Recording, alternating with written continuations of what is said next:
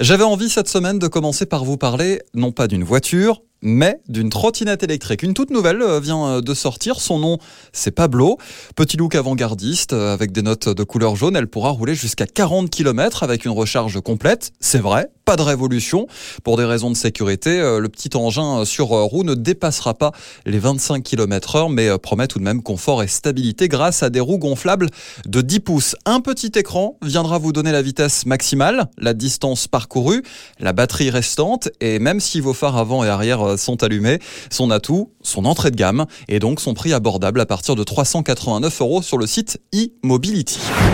On reste dans le monde de l'électrique, mais cette fois-ci, on repasse sur 4 roues avec l'arrivée du surprenant Dacia Bigster Concept.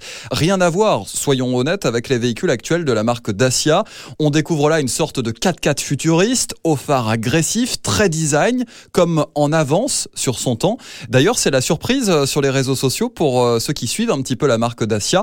Pas étonnant quand on apprend euh, que Dacia Bigster ne sera pas lancé avant 2025. Ticket d'entrée un peu moins de 30 000 euros. Avez-vous déjà entendu parler de la marque DJI Elle est très célèbre notamment euh, pour ses drones commercialisés dans le monde entier et accessibles au grand public.